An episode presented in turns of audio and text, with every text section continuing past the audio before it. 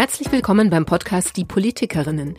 Ihr hört die nunmehr 15. Folge und für alle, die zum ersten Mal dabei sind heute, mein Name ist Susanne Lang. Ich bin Journalistin und suche in diesem Podcast Antworten auf eine Frage, die mich zunehmend beschäftigt. Als Bürgerin, als Arbeitende und auch als Mutter. Warum gelingt es uns Frauen oft immer noch nicht, unsere Interessen politisch zu vertreten und durchzusetzen?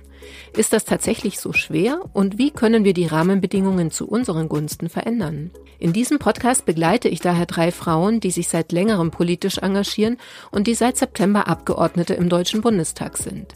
Jewan Rie von der SPD, Katharina Beck von Bündnis 90 Die Grünen und Anniko Merten von der FDP. Jeweils einmal im Monat werden sie über die gesamte Legislatur hinweg einen Einblick in ihren politischen Alltag und in ihre Arbeit geben.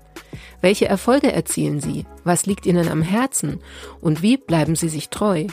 In dieser Folge wage ich mich mit Anniko Merten an die ganz großen Fragen. Wo endet unsere Freiheit? Wie wichtig ist sie für die Demokratie? Und welche Rolle kommt dabei der Kulturbranche zu? Den alltäglicheren Fragen stellt sich die kulturpolitische Sprecherin der FDP-Bundestagsfraktion selbstverständlich auch. Da wäre zum einen ihre Partei, die FDP. Warum verliert sie eine Landtagswahl nach der anderen? Und zum anderen sprechen wir über ihren Verein, die Eintracht Braunschweig, von der es gute Neuigkeiten gibt. Hallo Anniko. Hallo. Ja, ich fange mit was Unerfreulichem diesmal an, und zwar der FDP. Ey. Also vielleicht findest du es auch nicht unerfreulich, aber das war ja so der Tenor, ne? Drei verlorene Landtagswahlen in Folge. Ja, woran liegt's? Was ist dein Eindruck? Ja, also ich, klar, das zieht ein bisschen runter, aber ich muss sagen, was ich schade finde, sind die Kollegen, die jetzt eben nicht mehr ihrem Mandat nachkommen können. Ähm, ich kenne sehr engagierte Abgeordnete in Nordrhein-Westfalen, aber auch in Schleswig-Holstein, die jetzt eben nicht, nicht mehr dabei sind, ganz flapsig gesagt. Und das ist äh, das, was mich eigentlich mehr runterzieht als das wirkliche Wahlergebnis. Und ähm, beim Wahlergebnis ist es so, da spielen viele Faktoren rein. Ich glaube, dass dort auch sehr viel Bonus war bei den Amtsinhabern. Man hat ja in Schleswig-Holstein gese gesehen, Daniel Günther hat unglaublich zugelegt und auch, auch der Herr Wüst in äh, NRW hat trotz kurzer Amtszeit schon gefühlt so ein Amtsbonus gehabt. Und als kleine Partei, die wir ja immer noch sind, FDP ist ja nun mal eher eine kleine, kleine Partei dann immer in den Anteilen, ist es dann auch schwer,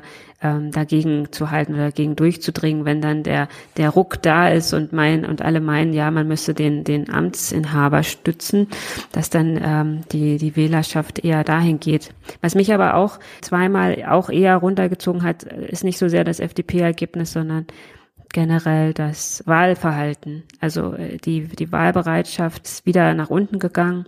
Und ich finde, dass, ähm, das ist das Kritische, wo man wirklich rangehen muss. Weil wählen gehen ist, ist ein Privileg. Das ist, ähm, das ist eine der größten Chancen, etwas zu bewegen. Und ähm, diese Chance nicht zu nutzen, das finde ich sehr schade. Und ähm, ja, das ist das, was mich eigentlich noch sehr viel mehr stört als das eigentliche FDP-Ergebnis. FDP-Ergebnisse, man hat immer so Wellen, gerade nach erfolgreichen Bundestagswahlen, dass dann die Landtagswahlen äh, eher ein bisschen runtergehen. Das ist, ähm, kennt man so. Das ist so, ähm, ja. Und es heißt eigentlich nur als nächstes wieder anpacken. Und als nächstes ist ja Niedersachsen dran, mein äh, Bundesland. Wir wählen ja im Oktober.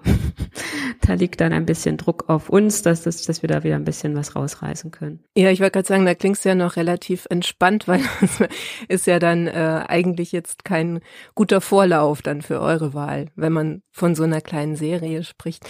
Ich wollte aber noch mal nachfragen äh, für die Ampel jetzt, also für deinen äh, Berufsalltag, also du bist ja nicht in der Regierung, sondern im Parlament, nichtsdestotrotz ähm, kriegst du das irgendwie dann auch mit, also der Druck, von dem du jetzt gesprochen hast, der dann äh, da auf der Landtagswahl liegt, merkst du das aber auch in der Fraktion, dass dann nach so Landtagswahlergebnissen der Druck steigt oder dass man vielleicht auch stärker unter Beobachtung steht und die Anspannung höher ist? Also Anspannung ganz klar. Das ist nun mal so. Wir alle kämpfen ja auch füreinander, miteinander, um gute Ergebnisse zu erzielen. Wenn es dann eben als Mannschaft, im Mannschaftssport nicht reicht und das Ergebnis nicht zufriedenstellend ist, ist der Druck natürlich ähm, hoch. Wir haben auch darüber gesprochen in der Fraktion, haben natürlich auch uns ähm, Überlegungen angestellt, woran mag es gelegen haben. Aber Freien Demokraten ist es ja so drin, äh, das quasi eher als Ansporn zu sehen, ähm, Dinge anders zu machen oder äh, vielleicht das gegenseitige Stärken jetzt wieder weit, noch wieder stärker in den Fokus zu rücken. Also man verliert gemeinsam, man gewinnt gemeinsam. Und jetzt ähm, kämpfen wir alle gemeinsam für Niedersachsen so. Und auch hier vor Ort äh, bei mir in Braunschweig, wir sind schon in der Wahlkampfplanung und äh, überlegen, was können wir hier tun, ähm, was, was wollen wir so für Aktionen starten. Und ähm, ja, da ist dann geht's dann bald los mit der heißen Wahlkampfphase. Und ich, im Grunde ist es auch immer eine ganz coole Zeit wieder, weil sehr, sehr anstrengend. Ich kenne das ja noch aus dem letzten Jahr mit dem Doppelwahlkampf. Aber eigentlich ist Wahlkampfphase auch immer ganz cool und ähm, ich habe ähm, freue mich schon darauf, Wahlkampf zu machen für Susanne Schütz, unserer ähm, aussichtsreichen Kandidatin hier in Braunschweig, die ja auch schon im Landtag ist. Und ja, und dann kämpfen wir jetzt alle hier in Braunschweig gemeinsam, dass äh, Susi da auch äh, wieder weitermachen kann. Ich weiß nicht, ob du es verraten darfst, aber welche Gründe habt ihr denn, also auf welche Gründe seid ihr gekommen, als ihr das in der Fraktion besprochen habt? Potenzielle Gründe. Das, was ich auch schon angesprochen habe, ne, dieser, dieser Run auf den ähm, Amtsinhaber sozusagen, sowohl in NRW als auch in Schleswig-Holstein. Das ist zum Beispiel einer, also einer der Dinge, den wir mit, mit fokussiert haben. Und ansonsten ist die Analyse noch da. Das wird aber selbst in den eigenen Landesverbänden gemacht, die natürlich auch gucken, was ist da wie gelaufen, was war gut, was war schlecht. Ja, da sind wir als Bundestagsfraktion auch eher so unterstützend, als jetzt klug zu scheißen, wie man so schön sagt. Ne? Ähm, es ist ja, also besonders, weil es ist ja eine Landtagswahl und da sollte man auch nicht irgendwie aus Berlin heraus den ähm, Kollegen in den Ländern irgendwie sagen, ähm, hier, da oder noch einen Finger an die Wunde legen oder so. Ja, das ist ein guter Punkt, weil umgekehrt heißt es ja oft, dass es dann aber natürlich einen Einfluss hat, was in Berlin gemacht wird, wie in den Ländern gewählt wird. Also jetzt nicht ne, die Analyse, was habt ihr falsch gemacht aus Berlin, sondern dass es Auswirkungen hat, was die Regierung macht oder was die Partei in in Berlin in, im Bund macht ähm, auf die Landtagswahlen. Würdest du dann sagen, das ist gar nicht so groß, dieser Einfluss? Manchmal weiß ich nicht, äh, ob das so dahergeredet wird. Klar gibt es wahrscheinlich schon einen Einfluss, weil wir merken ja auch jetzt immer in den Wahlkampfzeiten, dass es für Menschen auch schwierig ist zu unterscheiden, die unterschiedlichen Ebenen. Was macht der Bund, was macht das Land, was macht die Kommune? Ähm, und da auch äh, ist, wählen gehen ist ein Privileg, habe ich schon gesagt, aber das ist auch nicht so einfach.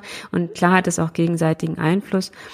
Aber ähm, wir als Ampel äh, Abgeordnete in Berlin haben ja eine ganz klare Agenda mit dem Koalitionsvertrag, äh, mit unserem Fortschrittskoalitionsvertrag und haben ganz viele Dinge auf dem Tisch, die wir ja noch umsetzen wollen und die ganz viel Veränderungen für die Menschen bringt und Erleichterungen für die Menschen bringt und, und das Land voranbringen soll. Und jetzt haben wir sechs Monate hinter uns, dass da vieles klar erst noch angepackt werden muss, weil es ja, wir sind ja immer noch im Grunde ganz am Anfang und gleichzeitig da aber auch viele Dinge reingespielt haben, wie immer noch die Pandemie Ausläufer, den wir, wo wir immer noch drin stecken, oder auch der, der Angriffskrieg äh, in der Ukraine, die ja auch nochmal Auswirkungen hat auf unsere tägliche Arbeit eigentlich. Ähm, wir hatten, glaube ich, irgendwann mal das Thema ähm, Arbeiten im Krisenmodus, aus dem wir immer noch nicht raus sind und gleichzeitig den Koalitionsvertrag, den wir umsetzen. Und das ist ja unser Fokus. Und das ist das, was wir besprechen äh, in der Fraktion, aber auch mit den Ampelkollegen in den Ampelbesprechungen. Und von daher ist äh, der Fokus in Berlin ganz klar äh, die Umsetzung von den Dingen, die wir uns vorgenommen haben. Ja, das ist noch ein interessanter Punkt, ähm, weil immer irgendwelche Krisen dazwischen kommen, sag ich jetzt mal flapsig. Ne? Also sehr, sehr auffällig, dass Regieren vor allem im Bund eigentlich die letzten ja, weiß nicht, vielleicht angefangen mit der Finanzkrise so 2008, dass man das Gefühl hat, eigentlich geht es vielmehr immer um Krisenbewältigung. Also dann ähm, gab es die sogenannte Flüchtlingskrise, dann äh, gab es die Corona-Pandemie, jetzt ist es der Krieg in der Ukraine. Also man kommt doch eigentlich gar nicht mehr so richtig dazu, die Sachen, die man sich vorgenommen hat, umzusetzen. Und man ist ja eher dabei, das zu ja verwalten, meine ich gar nicht so, das klingt so passiv, also quasi diese Krisen zu zu bewältigen. Also ich habe das Gefühl, es läuft gerade alles parallel. Also zum einen die Bewältigung des Krisenmodus, was ja gleichzeitig aber auch ein Antreiber ist. Alles, was wir uns vorgenommen haben, gerade zum im Bereich Klima, ähm, ist ja etwas, was jetzt sogar noch schneller umgesetzt werden muss, als wir es überhaupt gedacht haben, dass wir da unabhängiger werden von russischem Gas und Öl. Das ist ja quasi jetzt ein, ein, wie so eine Rakete muss das jetzt äh, funktionieren, damit wir auch da nicht noch mehr Geld nach Russland schicken, der da irgendwie, ist dann irgendwie für die, für die Kriegsfinanzierung da ist und wir uns auch in Zukunft ganz anders aufstellen, weil wir mit, mit diesem Russland dass da ein anderes souveränes Land überfällt, mit dem kann man nicht zusammenarbeiten. Und deswegen äh, ist das zum einen die Bewältigung der Krise, ja, aber parallel haben wir ja auch solche Themen wie, wir hatten das schon 219a, haben wir wieder mhm. im Bundestag debattiert, packen wir an. Und das packen wir an, obwohl wir im Krisenmodus sind. Das heißt, wir können äh, oder sind dabei, sowohl die Krisen zu bewältigen, Dinge dadurch auch schneller anzuschieben, als wir es vielleicht jemals gedacht haben, dass wir es anschieben müssten und gleichzeitig aber auch die Dinge, die wir im KUA-Vertrag haben, äh, wie BAföG-Reform auch. Da ist jetzt die 27. Novelle der BAföG-Reform verabschiedet worden.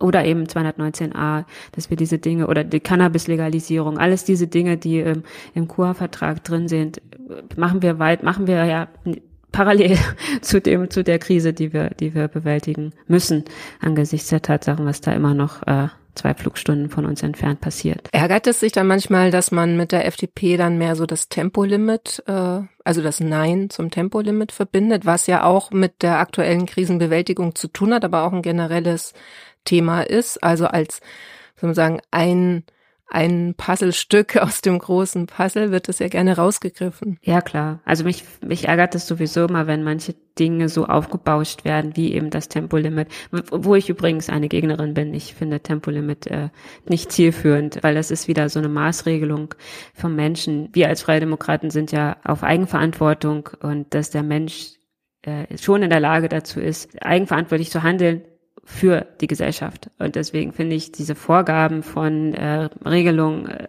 schwierig. Und dann immer dann zu meinen, mach eine Regelung und noch eine Regelung würde dann irgendwie alles besser machen, sehe ich nicht. Und ja, Tempolimit ist dann immer ein Ding. Und jetzt bauscht es sich gerade darüber auf. Ja, weil das auch ganz schnell dann natürlich auch eine gute Schlagzeile ist. Aber klar, das ärgert mich, wenn das dann darauf nur auf, auf einen so einen Punkt ähm, fokussiert wird. Aber das ist nicht, das ist, da ist Tempolimit ein Beispiel. Aber die, es ist deine Argumentation nicht dann aber auch an einem Punkt, wo man sagen muss, so ein bisschen gescheitert, weil die Leute halten sich ja nicht dran. Also die Eigenverantwortlichkeit führt ja nicht dazu, dass die Leute ähm, vorsichtiger fahren, also andere ja auch weniger gefährden, aber auch weniger Sprit verbrauchen. Weiß ich nicht. Also ich, äh, ich finde, jeder Mensch soll so mobil sein, wie er möchte ähm, Autofahren. Also wenn einer meint, er müsse viel Sprit verbrauchen, ja, ich kann man ihm das, kann man ihm sagen, dass das eine, eine, eine scheiß Attitüde ist, aber ähm, ich, das hat trotzdem nichts damit zu tun, dass man das jetzt äh, maßregeln muss. Also ich fahre viel Bahn mit letzter Zeit.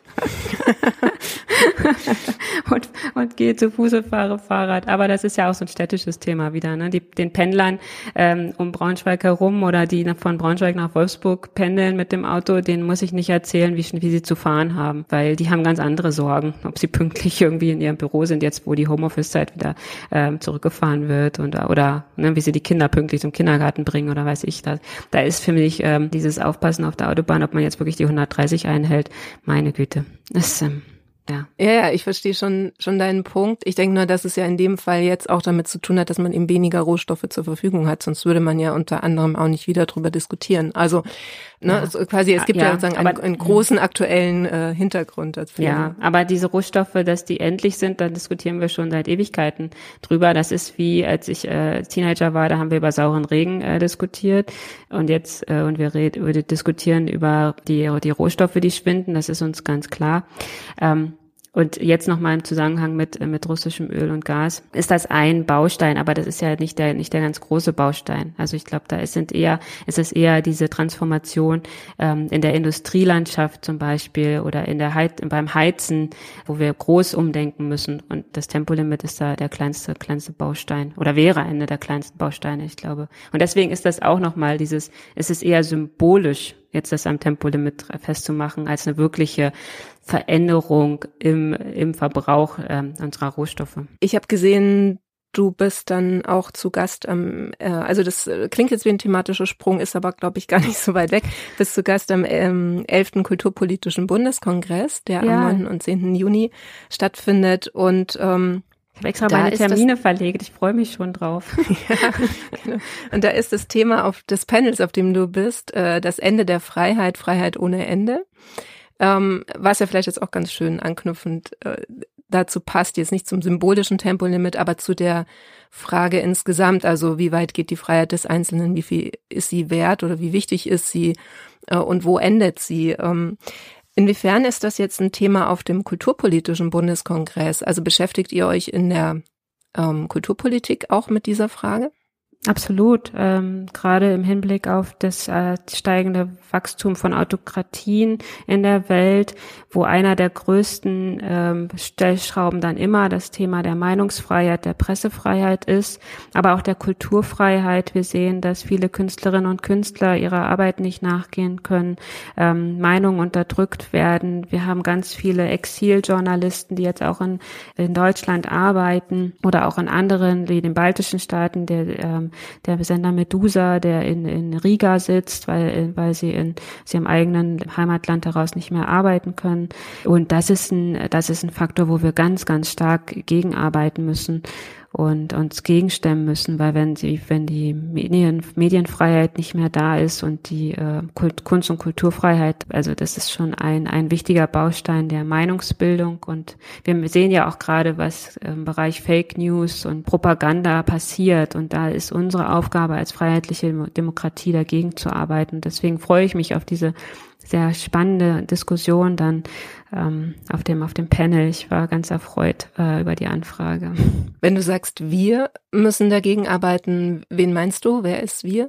Eigentlich jeder Einzelne in der freien, äh, in einer freien Demokratie, jeder, jeder Bürger, jede Bürgerin, aber natürlich auch ganz stark die, die Politik, die ja dann das ausführende Gremium ist, sozusagen, wir als Abgeordnete, die uns dagegen stemmen müssen. Und das machen wir ja auch eigentlich jedes Mal in einer Debatte im Bundestag, weil wir die diese diese Fraktion ganz rechts außen da äh, mit im mit dem Plenum haben, die auch ganz stark mit Fake News arbeitet und manche, manche reden von ihnen äh, und äh, Debattenbeiträge ja nur extra für ihre YouTube oder, oder Telegram-Channel äh, formulieren, was wirklich äh, unsäglich ist. Und ähm, ja, und da müssen wir ganz, ganz stark aufpassen, dass es eine Plural Pluralität von Meinungen ist, auch das Aushalten von Meinungen. Deswegen, ich habe ja letzt, äh, in der letzten Sitzungswoche hat, glaube ich, äh, einer meiner Kollegen das ganz treffend formuliert, äh, dadurch, dass es Meinungsfreiheit gibt, gibt in Deutschland, kann ja die Fraktion rechts außen ähm, auch im Bundestag das eben erzählen, was sie da so erzählen,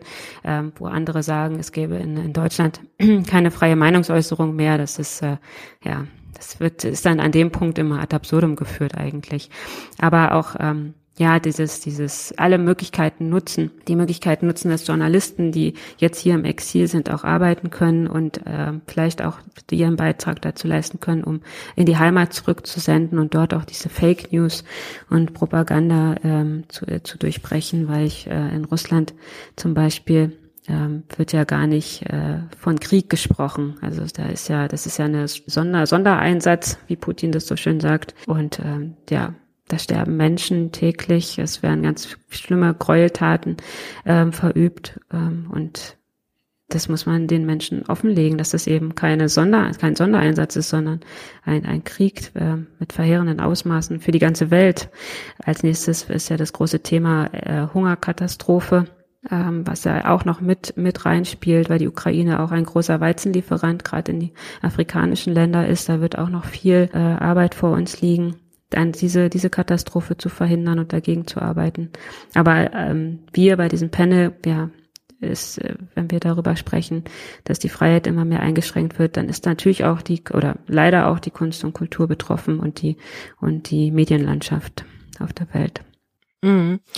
Das heißt, wenn ich dich richtig verstehe, man kann das ja jetzt nicht weltweit ändern, da hat man ja gar nicht so den Einfluss drauf, aber dafür zu sorgen, dass es zumindest hier in Deutschland oder in Europa wird es ja schon schwierig, ne? wenn man da guckt, innerhalb äh, der Europäischen Union ist es ja auch schon ähm, nur noch bedingt so, dass man von der Meinungsfreiheit sprechen kann, also wenn man nach Ungarn zum Beispiel guckt.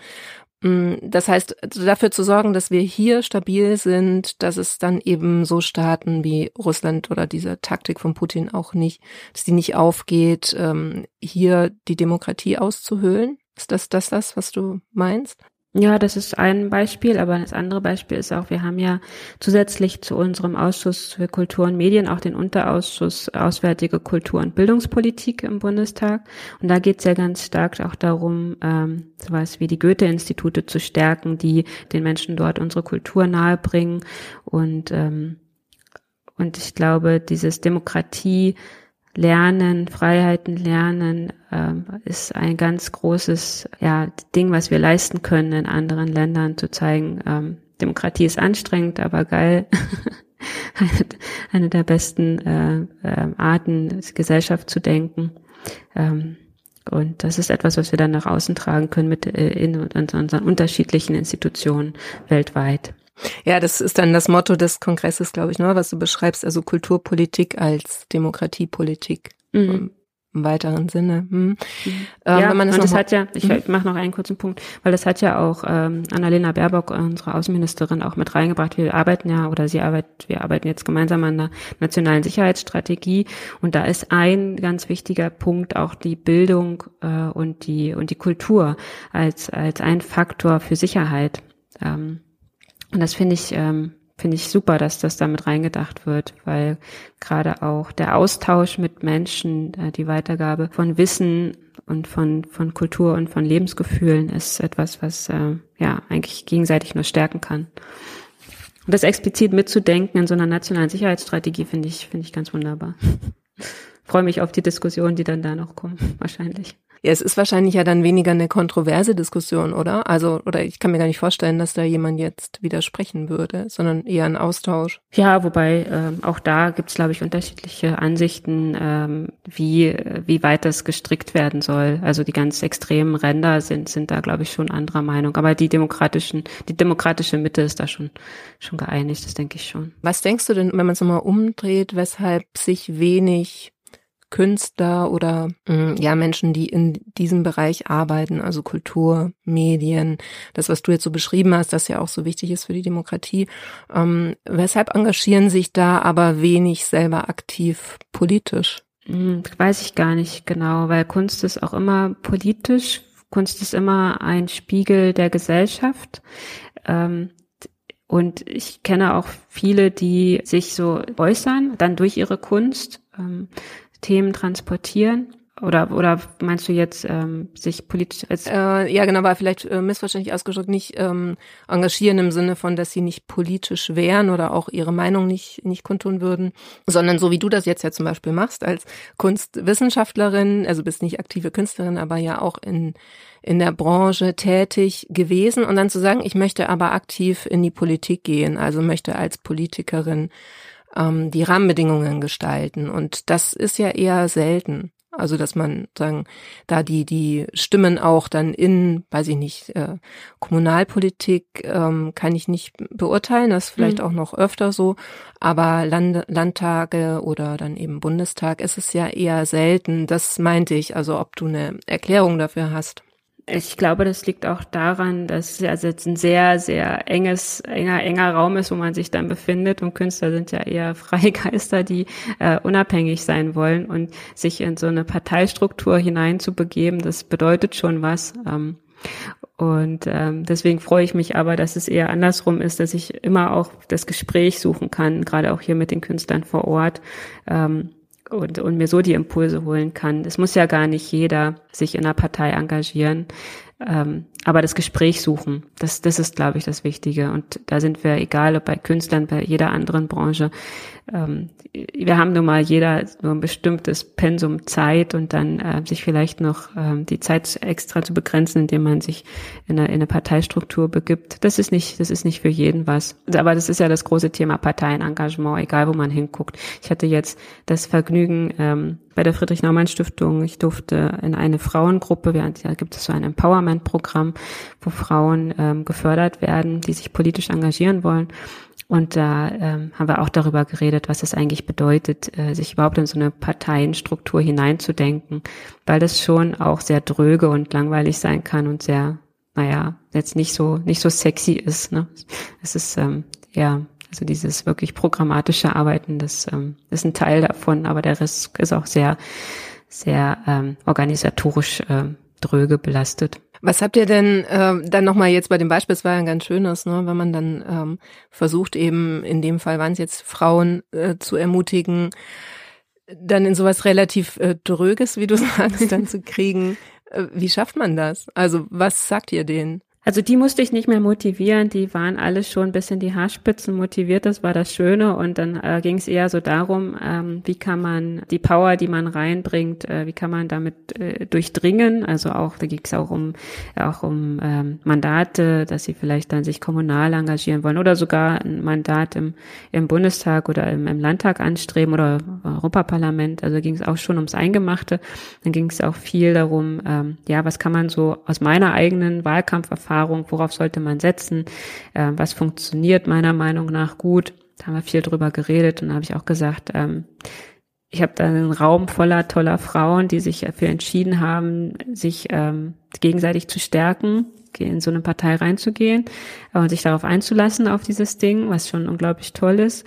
Und dann auch noch ein, ein Mandat anzustreben, ist nochmal äh, noch toller. Ähm, oder sich, sich kommunal zu engagieren, ist so richtig super. Und habe ich ihnen gesagt, ähm, da ihr sowieso schon brennt, sucht euch ein Thema, das das einfach dann mit euch verknüpft wird. Ne? Also es gibt jeder, jeder hat irgendwie so ein so ein Thema, für was das ihm oder ihr wichtig ist. Und dieses Thema herauszuarbeiten, damit zu durchdringen, da auch programmatisch zu arbeiten und die Leute davon zu begeistern, dass das relevant ist, ähm, das ist, glaube ich, ein großes Ding, was wichtig ist, ne? diese Sichtbarkeit durch Themen und äh, das Anpacken an Themen. Und das habe ich Ihnen eigentlich versucht äh, klar zu machen. Das hat, glaube ich, ganz gut funktioniert. Gleichzeitig wollten sie auch wissen, wie mein Alltag aussieht, wie so eine Sitzungswoche aussieht, wie was ich im Wahlkampf gemacht habe, äh, wie ich mich organisiere, wo ich dann auch gesagt habe, Wahlkampf bedeutet immer ein gutes Team um sich rum zu haben, äh, nicht als Alleinkämpfer durchzustarten, sondern Leute da zu haben, denen man vertraut, äh, die auch mal, die man auch mal Mitternacht anrufen kann, weil die Straße jetzt gerade äh, frei ist und dann geht man los und plakatiert um Mitternacht. Ne? So, so eine Leute braucht man, äh, um einen erfolgreichen Wahlkampf zu machen, weil das ist auch ähm, so teambildende Maßnahme. ja. Also mich erstaunt also ich kann das total nachvollziehen mit den Themen, aber ähm, ich habe jetzt nicht das Gefühl, dass äh, zum Beispiel sehr erfolgreiche Politiker, also Männer, dass man die unbedingt immer mit Themen verbindet. Also würdest du sagen, doch, die haben auch mal so angefangen, haben sich irgendwann mal ein Thema geschnappt und haben dann irgendwann aber einem bestimmten Punkt mal beschlossen, nee, wir wollen jetzt richtig politisch Karriere machen und dann geht's um was anderes, also sozusagen so eine ja, so eine Profilierung oder so, so ein gezielt, gezieltes Machtstreben, um bestimmte Ämter oder Positionen zu erreichen? Also äh, klar gibt es das auch. Also es gibt dieses, äh, dieses sich selbst äh, positionieren, aber eigentlich kenne ich das bei uns dass man wirklich sagt, mir ist das Thema, weiß ich nicht, ähm, äh, äh, Kita vor der Haustür oder so. Ich brauche, ne, bei uns fehlt eine Kita. Also ganz viele auf der Kommunalpolitikebene engagieren sich, weil die Straße ist kaputt oder so. Ne? Also es sind ganz praktische Themen, ähm, die, die, die die Leute reizen und dann denken sie, wo kann ich, äh, wo finde ich mich dann politisch wieder? Und dann gehen sie projektmäßig äh, in so eine Partei rein. Ähm, und ich glaube schon, dass es, dass es wichtig ist, äh, nicht einfach nur dabei zu sein, sondern sich wirklich einzubringen. Und das Einbringen geht eben über Themen. Jeder ist in irgendwas gut und hat in irgendwas ein Talent oder ein Fokus in seiner täglichen Arbeit, ähm, wie bei mir auch das Thema der Gründerinnenförderung, was ich auch ja schon die letzten Jahre mit begleitet habe, oder eben auch das Thema Kultur. Ne, jeder, der mich sieht, denkt, ah ja, Kultur, es ist halt so. Also bei mir ist das Thema ganz, ganz klar besetzt. Und ähm, ich, ich glaube, dass es äh, auch eine gute Kombination ist zum einen eben, wer für ein Typ bin ich? Bin ich eine Anpackerin? Bin ich eine Macherin? Und wenn ich dann noch ein Thema habe, wo ich andere mit begeistern kann, ähm, ist das etwas, was ein gutes Zusammenspiel ist, um wirklich sichtbar und voranzukommen in der Partei. Mhm. Jetzt habe ich zum ähm, Abschluss noch ein erfreuliches Thema, weil ich un unerfreulichen eingestiegen bin. Ähm, du bist ja große Eintracht Braunschweig-Fanin und ja. da gibt's ja gute Nachrichten. Da gibt's äh, sehr, sehr gute Nachrichten. Wir sind aufgestiegen. Äh, freue mich für meine äh, blau-gelben hier. Ähm, ich habe leider gar nicht so viel vom Aufstieg mitbekommen. Ich, mein letztes Spiel war äh, das Spiel gegen Magdeburg, das ich im Stadion gesehen habe. Das war super krass. Es war ein ausverkauftes Haus, die Hütte brannte, richtig genial und ähm, und dann die anderen Spiele habe ich leider, leider verpasst, habe ich nicht verfolgen können. Und den Aufstieg habe ich auch nur aus der Ferne verfolgt, weil ich in der Doppelsitzungswoche ähm, in Berlin geblieben bin und nicht nach Hause gefahren bin. Und deswegen ähm, habe ich nicht die Ehre gehabt, mit dabei zu sein, als ich unsere Mannschaft ins Goldene Buch der Stadt eintragen durfte. Aber nichtsdestotrotz finde ich, finde ich es super. Wir sind wieder zweite Liga, da gehören wir hin. Ähm, und wenn wir da uns erstmal stabil halten können, wer weiß, vielleicht geht's dann auch noch mal eine Liga höher. Aber erstmal das eine zu haben, finde ich schon, finde ich schon genial, weil so eine Stadt wie Braunschweig mit so einem Traditionsclub, das ist ähm, ja perfekt. Jetzt hast du meine Nachfrage eigentlich schon beantwortet. Ich wollte mich fragen, ob du überhaupt noch Zeit findest, in die, äh, zu den Spielen zu gehen, weil wenn das dann zweite Liga ist, dann ist das natürlich ja auch noch mal äh, na gut, wenn du in die Heimspiele gehst, nicht, aber äh, ne, wenn man mal Auswärtsspiele gucken möchte, wäre das ja. ja auch noch zeitintensiver dann, wenn man weiterfahren müsste. Ja, aber ich, äh, genau. Aber ja, ich, manchmal klappt's ja nicht mal mit den Heimspielen. Aber nichtsdestotrotz verlängere ich meine Dauerkarte sowieso wieder, das ist ganz klar. Und dann nehme ich mit, was ich äh, an Spielen, was ich kriegen kann. Dann gucke ich, dass ich meine Termine so legen kann, dass es schon klappt, weil Stadion ist immer genial. Und wenn ich da bei meinen Jungs in der, in der Kurve mitstehe und wir uns austauschen und die sich freuen, nach Frau Abgeordnete ist auch wieder da, dann denke ich, ja, na klar, wo soll ich denn sonst sein? Wenn es geht, dann bin ich, bin ich da, wo ich immer bin, auf meinem Dauerkartenplatz. Also die kennen dich da, ja. Die kennen mich, ja. Ja, ja. Okay. Mhm. Ja, danke, Anniko, für den Gerne. heutigen, dieswöchigen Einblick. Wir haben, denke ich, dann auch noch eine, bevor die Sommerpause startet. Ja, dann ja. Anfang Juli werden wir davor nochmal sprechen. Und ja, bis dahin wünsche ich dir so ein bisschen ruhigere Zeit vielleicht dann ein hm. bisschen weniger Sitzungen. Ja, ja, ja. Wobei ich äh, habe ja, ich soll ja aufhören, mir Langeweile zu wünschen, weil das hat, funktioniert sowieso nie. Das hatten wir schon mal. Von daher, ähm, ich freue mich auf alles, was kommt. Mal gucken. Okay, danke dir, Anniko. Ich danke. Tschüss. Danke auch euch fürs Zuhören. Schön, dass ihr dabei wart bei dieser 15. Folge des Politikerinnen-Podcasts. Wer mehr Infos möchte zu dem Projekt, findet die auf der Webseite www.diepolitikerinnen.de.